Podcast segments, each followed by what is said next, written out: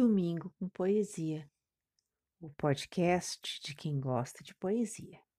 Eu sou Meili, Mei para muitos, e no mês de março, Pablo Neruda.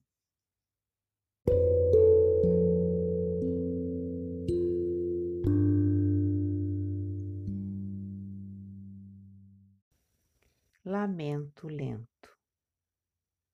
Na noite do coração, a gota do teu nome lento, em silêncio circula e cai, e rompe, e desenrola sua água.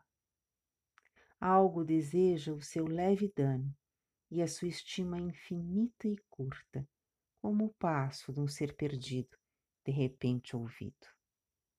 De repente, de repente escutado e repartido no coração, com triste insistência e acréscimo, como um sono frio de outono.